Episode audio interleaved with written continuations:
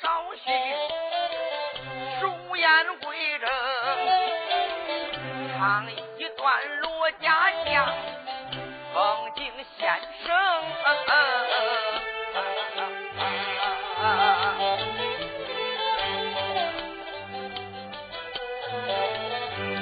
回听书恁的王，拿刀观看。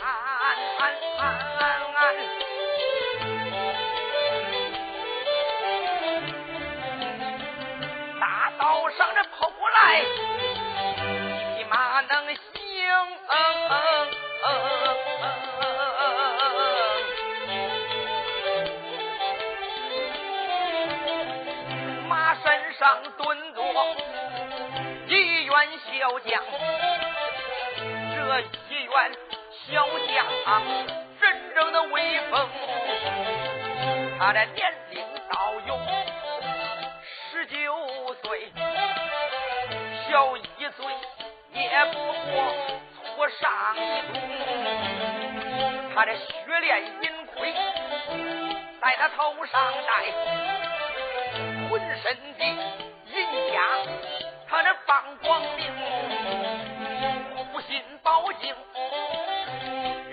亮如秋水，他的路金名城，就不盼家生，头发弯弓又带剑，他的虎头战靴，在他二头灯。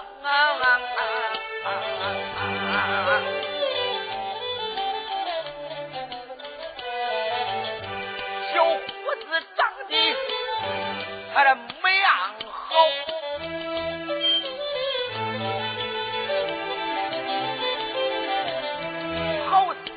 三国的吕布，那这少英雄，眼睛饱满的多主贵，一个方圆福禄增，眉又清，目又秀，牙齿又白，嘴唇红，胯下一匹的白龙马，他这丈八银枪，他这两手拧啊。少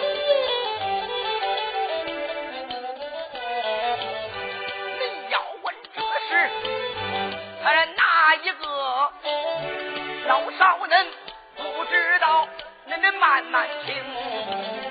家住在这山东，在这淄川县，他这潘阳郡上有他的门庭，头上姓罗，一个字儿有一个罗字，他这传万宗，他这头辈爷爷，他这叫罗伊。二一辈爷爷三一辈本是他的天伦父，这罗欢本是他的父天灵。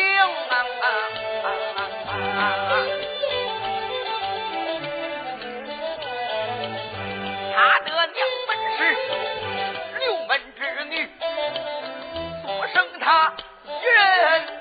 五虎灵精，将给他的起名姓，他名字姓罗，叫罗英。咱今天呢，为大家表演一段罗家将会清楚的往大道观看，大道之上跑过了一匹白龙马，马身上蹲着一员白袍小将。这员白袍小将不是别人。正是罗焕之子，名叫罗英。这罗英大马如飞呀，往天玩命的飞跑啊！那我就说这罗英要往哪儿去呀？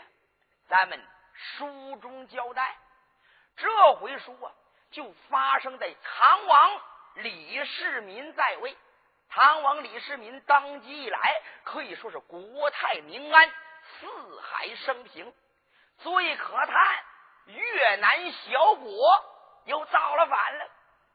越南国领兵元帅姓白，名叫白元，率领雄兵百万，战将千员呢。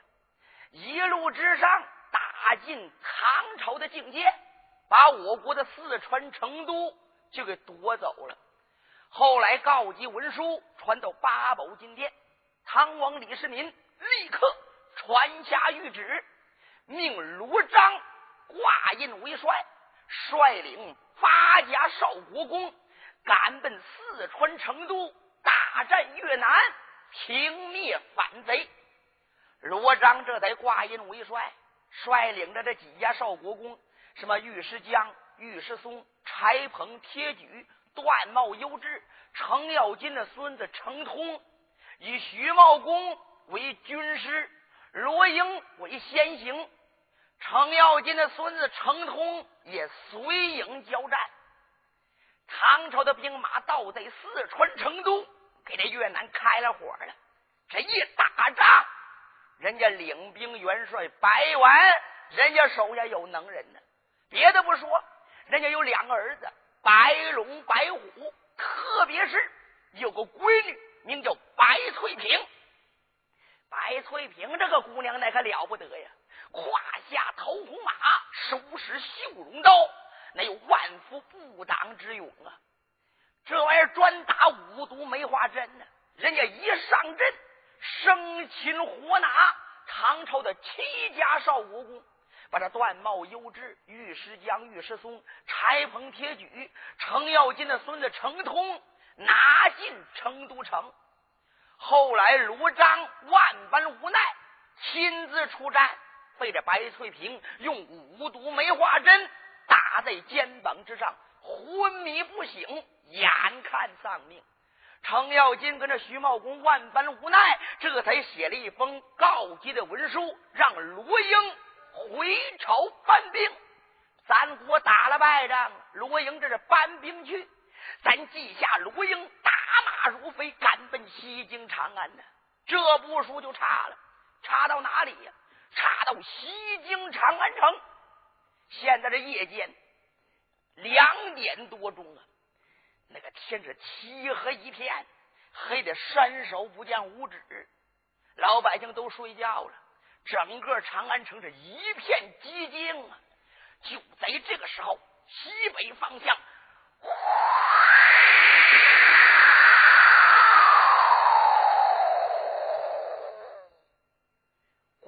过一阵怪风，紧接着那个街上，儿啊，噌，蹦出来一个大蛤蟆。这个蛤蟆论大。倒有菠萝那么大，大河马这得往前一蹦，大河马不出现，百花不讲；一出现，闹出一连串稀奇的故事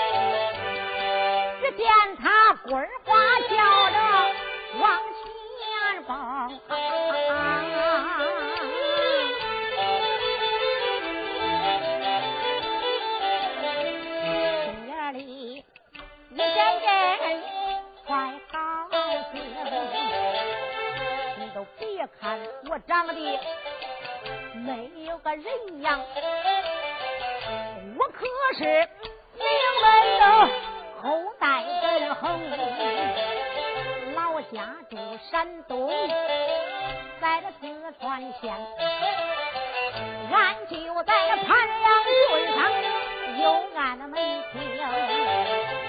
辈爷爷他叫个罗毅，二辈爷爷叫个罗成，俺的爹名讳他叫个罗通，罗元本是我的名，我本是罗福二相公。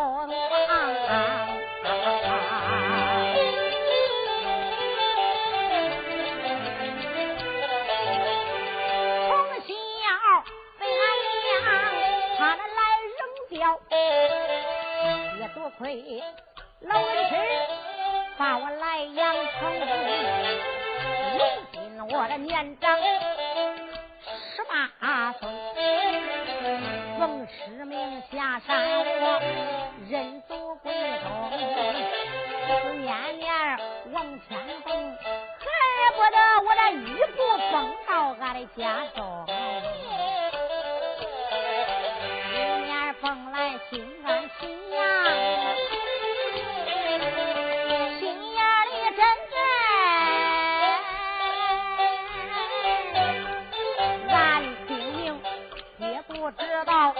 我这个模样，奶奶想中想不中，也不知俺娘她是否把我能认成。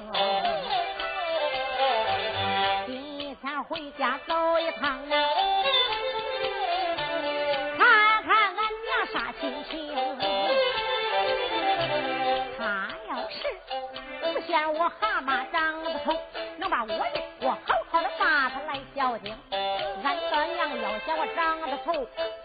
是我棍儿花一蹦上山峰，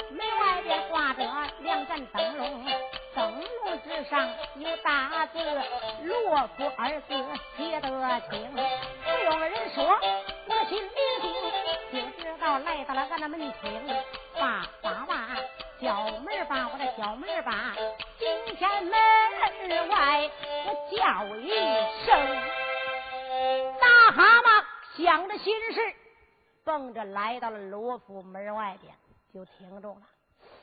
大蛤蟆一看，哎呦，倒在我家的大门外边了，我这家门盖的还真不错呀，啊！门楼两丈多高，台阶倒有十来层，黑色的光亮大门上面有碗口大的菊花钉，两扇大门紧关紧闭，门上面有匾，在这匾两旁边有两盏灯笼，灯笼上也有字“罗府”二字，不过照着匾上也特别清楚，罗府看的特别明白。来到了我门上了。我呢，今儿个叫叫门，看看我奶奶、我妈出来，他们认我不认我，要我不要我，是不是嫌我长得丑？嗯，大河马想到了这里，前腿一弓，后腿一蹬，滚呱，冲，就窜到了台阶之上，来到了两扇门近前。只见两个前爪子往上一伸，啪，把门上的门环就抓住了。咣咣咣咣，他就拍个不停啊！一面拍还喊还着叫呢：“开门，开门！”哎呀，咣咣咣！谁呀谁呀谁呀谁呀！别别别别别别叫了！别哎呦，别叫了啊！来了人了，不行！要是来了人，看见我长这个样子，说不定啊，就把人家给吓死了，或者吓跑了。你等着啊！藏起来。哎呦，我藏在哪个地方啊？哎，有了，门外边啊，有两个大石狮子扒着门呢。我到那石狮子前边，我躲一躲去，他们看不见我就行。大蛤蟆想到了这里，这才慌忙滚呱滚呱，噌，躲到那石狮子近前去藏起来了。这门子开了，里边出来两个家丁，这两个家丁都有三十来岁，穿了一身青。还挑着灯笼，这两个家丁叫什么名字？叫什么呢？一个叫罗安，一个叫罗豹。对了，罗安、罗豹就是奉老太君之命的把守府门。哎呦，这三更半夜，他们两个不睡觉，老太君让他们扒着门干什么呢？你不知道啊？嗯，因为。这个罗章跟这罗英都打仗走了啊，两个少爷去打仗去了。孩子一出门，当奶奶的心眼里边不放心。那当然了，谁家的孩子谁挂心呢？当然了，这两军阵要是来了消息了，或者打胜了，那万一打败了，来人送信，要要是万一这没人招待，是吧？怕耽误时间。哎，对。所以罗安、罗豹两个人二十四小时值班，两个人轮流。就在这看着这个大门，哎，盼着两军真有消息啊！听见有人敲门，马上就得接应。哎，这罗安罗豹就说了一声：“你们等着啊，我们就开门了。”走，来来了，这是啊。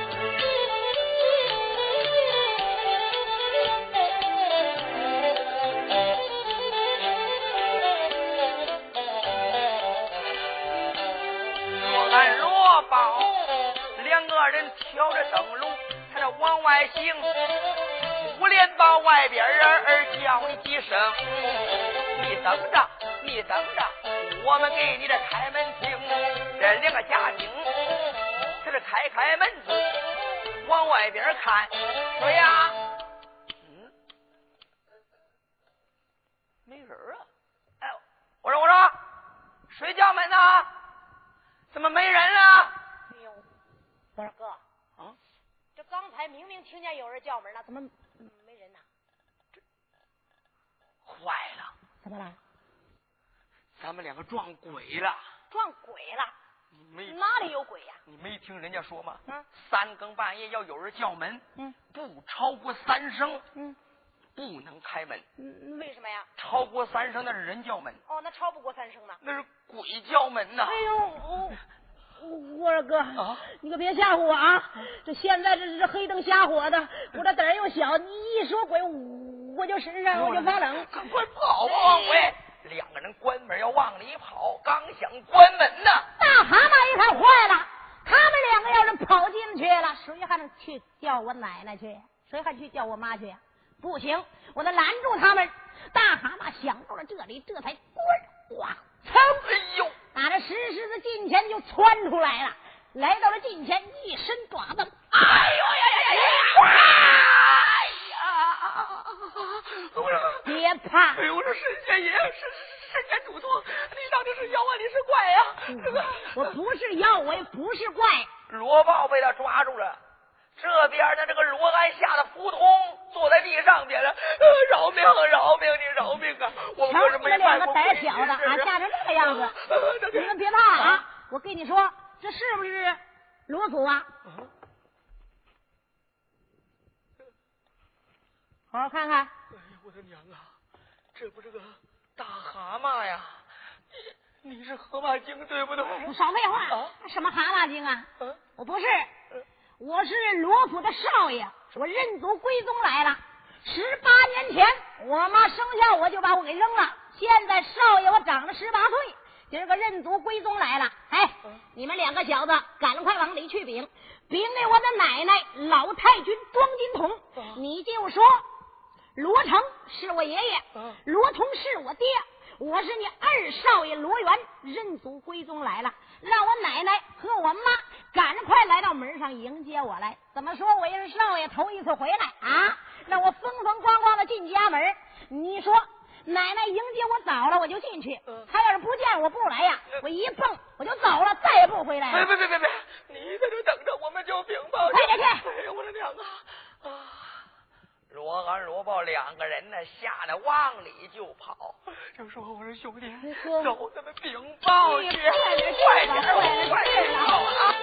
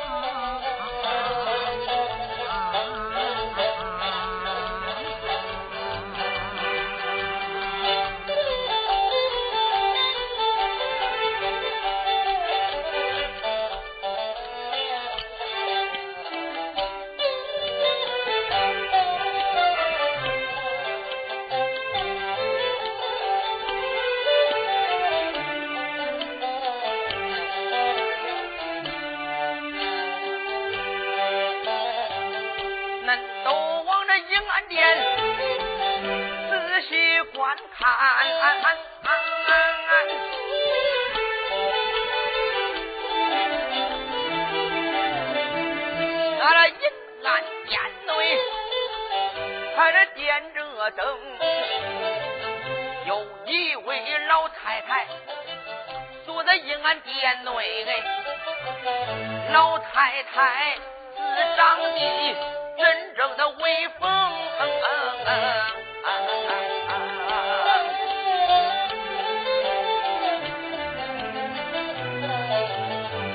她的年龄到有六十来岁。南仓啊，那人面带红光坐在大厅，你要问老太太，她是哪一个？这就是罗太君，叫这庄金童。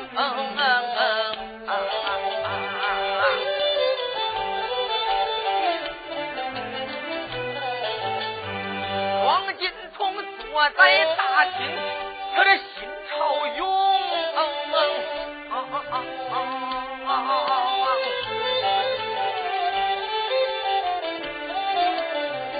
想起来，俺们罗家北北金，俺那长子罗成二十三，他就丧了命。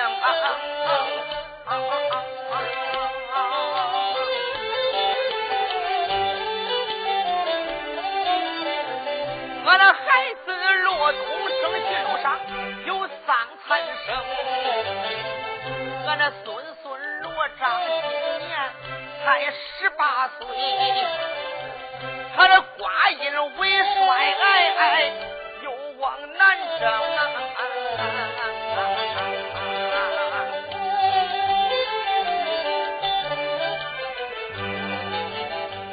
俺那孩子挂印为帅，打仗三个多月，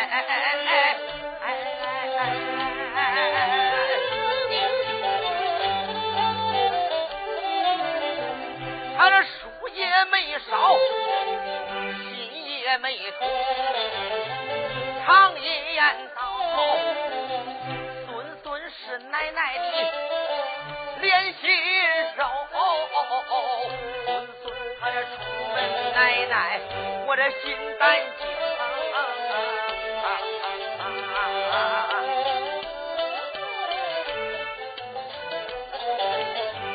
老太太在这大厅来回踱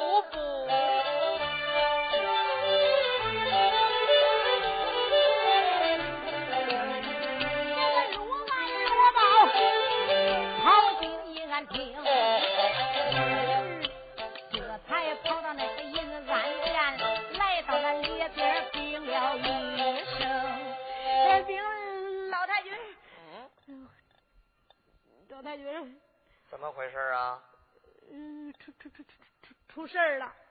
哦，出事儿啊！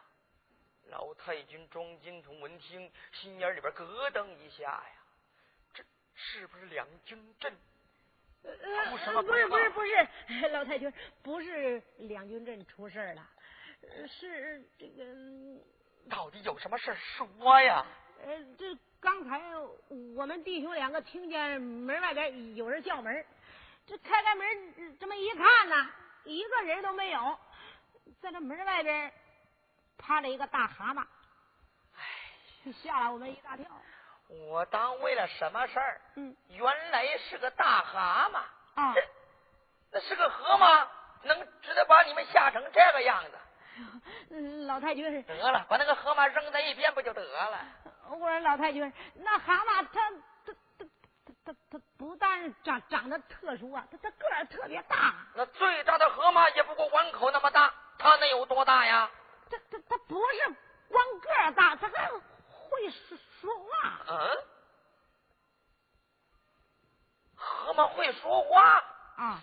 这个我倒没听说过。那河马它说什么呀？他说那个是咱罗家的后后代，嗯，说是什么罗成是他爷爷，罗通是他爹，说老太君你是他亲奶奶。他说他叫什么罗元二少爷，认祖归宗来了，让老太君你这当奶奶的赶快带着他妈到咱门上边去接他去。他说说什么也是头一回进家来，必须迎接。要是迎接的早了，他就进家来孝顺你；要是迎接的晚呢，他他就一蹦，他就蹦到山上走了。就什么？一个蛤蟆会说话，口口声声说是罗门之后，他他就是这么说的。这不可能啊！我一共有三房儿媳妇，嗯，我那三房儿媳妇，这两个就没有开怀。就我那头房儿媳妇秦月娥给我生了个孙子，叫罗章。他怎么大娘蹦出来个大河马呀？你说是不是哪个贱人熬寡不住，犯下丢人之事，给我生了个逆种啊？要真是这样，这罗府的门风。可就一扫到底。不行，我今天得把我三房儿媳换到银安殿，我要仔细问上一问。倘若我哪房儿媳给我办下丢人之事，我家法论处。想到这儿，钟金童吩咐一声：“人来，哎呦换我那三房儿媳银安见我。”是。罗安这才来到了银安大殿的外边，扯着嗓子喊起来了：“哎，我这楼上三位少夫人听了吧？老太君说了，让你们赶快到银安大殿呐，有重要的事情商量呐。”家丁这么一喊，可不要紧，东楼之上，歘，灯就亮了。就听有人说道：“姐姐，妹妹，走，咱们到在银安大殿里边见见咱那婆婆去。”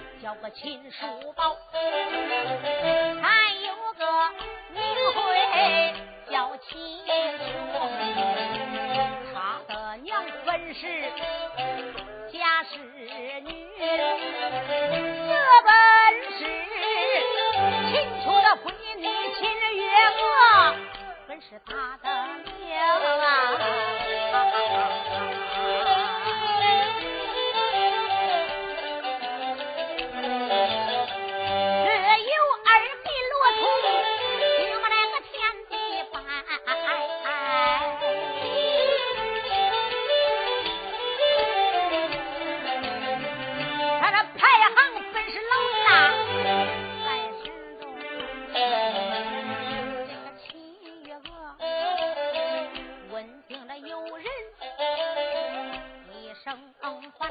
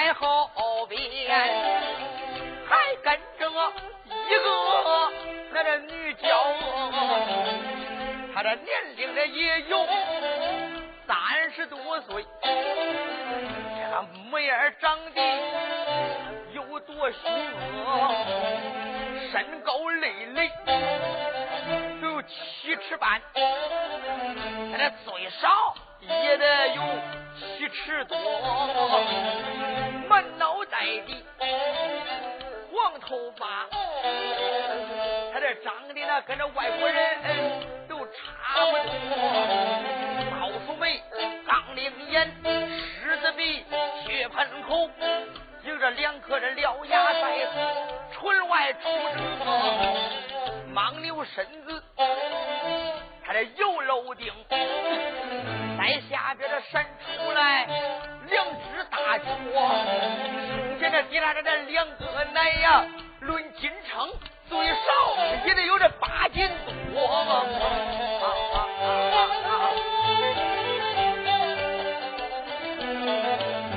恁要问这个女人，她是哪一个？这就是那罗通，他的二老婆。提起来他爹，人人都知道，他爹呀。石大奶唐朝在那赫赫有名，他立过战功。再次朝歌，他姓石，名叫石赛花，他也在后面要见婆婆。石大奶的闺女石赛花，这长得跟那妖精一样，也给罗通拜堂成亲了。那位同志说：“这罗通长这么漂亮，他。”怎能找一个像妖怪这样的女人呢？这里边呢还有一道原因，什么原因？也就是罗通扫碑的时候，程咬金呢在当中为媒，让北国的公主吐鲁公主嫁给罗通了。罗通这个小子狠毒，跟人家吐鲁公主入洞房之后，把人家给逼死了。就因为这个，两国交兵是损兵折将啊！这程咬金这媒人丢了大人了，程咬金可气坏了。这笔账我早晚我得给你算。到后来，这程咬金回到西京长安，到这石大奶家里边前去串门，他一看石大奶的闺女，那长得又丑。这武功又高啊，正在院里边练功，一千来斤的石头滚子被这个石在花抓住之后，就能扔在空中。程咬金一看，呵，得得得得得，这种女人厉害，我得想办法，我出出我这口恶气。程咬金就问石大奶：“哎，我说，你这闺女找主了没有？”石大奶就说：“你说长这么丑。”要嫁给一个门不当户不对的，我也不愿意；找个门当户对的吧，你说人家也都不要，我也没法啊。程咬金就说：“得了，你闺女啊，就嫁给罗家吧，我在当中为媒。”石大奶就说：“那就感谢您了。”程咬金到在八宝金殿见了唐王李世民，就说：“万岁呀，您做一件好事吧。那石大奶的闺女长得如何如何漂亮。”叫我说呀，你在当中就预点婚姻，就让他跟这罗通拜堂吧。两个人是郎才女貌，如何如何好？这当媒人这个事儿都愿意干，成人之美嘛。所以这李世民也没看着石大奶的闺女，立刻是御赐婚姻。罗通不愿意也不行啊。再者来说，罗通他也不知道石大奶的闺女长得什么模样，糊里糊涂入了洞房了。等着罗通掀个这蒙头红，一看我的娘啊！吓得扭脸就跑，被这石赛花一伸手往哪跑啊？你啪！把罗通抓住了，往床上面，你去你的吧！啪！把这罗通摔得根儿摔死过去了。石大奶的闺女就这样把衣服一脱，死喽，钻被窝里边了。生米做成熟饭了，卢通到第二天的，再不愿意也不行了。所以就这么一段历史，卢通找了个丑老婆，会听书，恁都往实在话的身后看，在他的身后还跟着了一个那这女娇娥。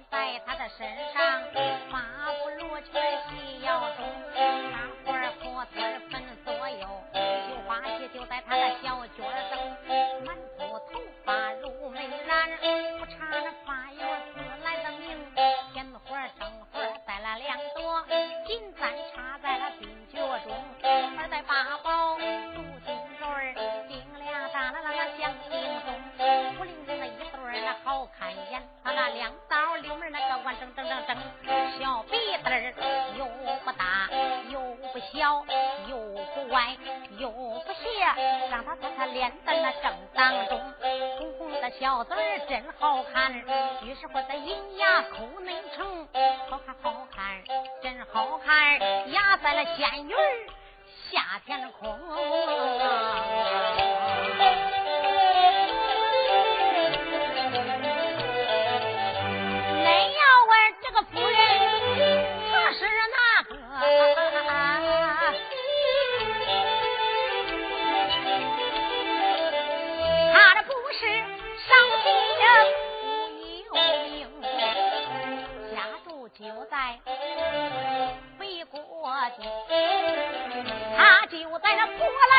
上有门听老爹爹在背过夜吧关来说本是个郎中他名叫个郎中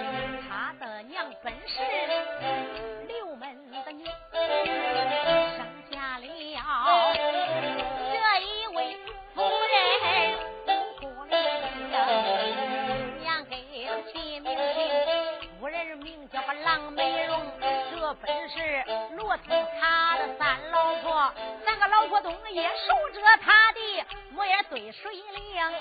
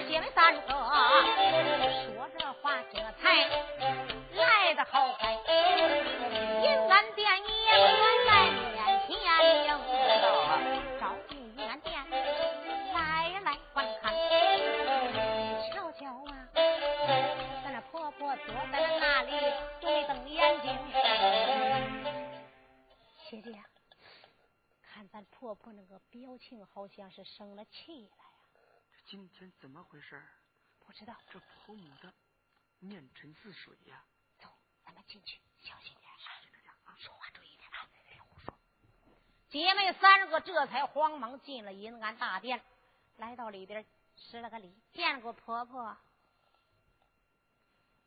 见过婆婆。嗯，都平身吧。谢婆母，谢婆婆。知道我把你们三个人换到银安，什么事儿吗？哦，哎呦，我说婆婆，你还我们有什么事儿啊？有什么事儿？是不是呀？啊，婆婆，是不是孩子打仗的消息呀？打仗的消息，比打仗的消息还重要。啊？这有什么事比这打仗的消息还重要啊？刚才罗安罗报禀报，嗯，言说在咱府外来了个大蛤蟆。什么？这个蛤蟆长得个儿特别大，还会说话。什么蛤蟆会说话？对。哟，这可真是个稀罕事儿。他会说话，他说什么了？他说是咱罗府的二少爷，叫什么罗元，认祖归宗来了。认祖归宗？我问问你们，你们哪一个给我生了个大蛤蟆，给我扔出去了？如今成了人了，前来认祖归宗。啊！老实给我交代这件事儿，我可以从轻发落。你们要是瞒情不报，要是问出来，休怪我对你们不客气。哟，这姐妹三个一听啊，你看看我，我也看看你，姐姐，怎么回事啊？怎么来了一个大蛤蟆？说是咱相公的骨肉，那就证明是咱们姐妹三个当中谁生的呀？那当然。哎，我问姐，您生蛤蟆了没有？我可没生。哎，我说姐姐，你生了没有啊？我也没生。那你们都没生，你也没生，我你们都没生，他怎么就来河马了？别说了，你们要都不承认，我可以挨个问问。头房儿媳月娥过来，秦月娥一看，啊，婆母，我知道你给我生了个孙子叫罗章。你另外生河马了没有？哎呀，婆母，这人只能生人，哪有人生河马的道理？好，我没有生。你站在一边。哎，庄金童看了看二房儿媳妇，石赛花，对她最不放心的，长得丑是重点怀疑对象。二房儿媳妇，你过来。这石赛花一看婆婆叫自己呢，过去就过去吧，反正我也没生，我也不怕。呀，我这婆婆呀，什么事儿啊？我问，这个河马跟你有没有关系？啊？哎呦，我说婆婆，你看你说这话，我怎么听着那么别扭啊？啊，他跟我有什么关系呀？啊，我没生。你真没生？哎呦，我跟你说了实话吧，就我这样这个自然条件，你也看见了，我长得丑，你儿子根本相不中我。那天晚上啊，虽然说在我洞房里边待了一夜，可是我们什么事都没干啊。得了得了，别说生河马了，连他妈那个小老鼠我也生不出来。行了行了行了，你站在一边吧。站一边就站一边，反正我没生。嗯、三房儿媳妇啊。郎美荣一看自己婆婆叫自己呢，知道是问河马这件事儿，反正我也没生，我也不怕，你只管问。郎美荣这才来到近前，见过婆母。我知道你来到我们罗家，早早的受寡，孩子。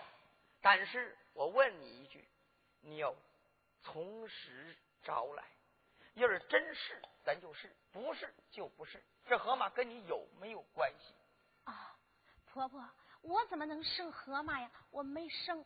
好，既然你们都不承认，我今天带着你们赶奔府门之外，咱看上一看。既然河马认祖归宗，他就能认出他娘。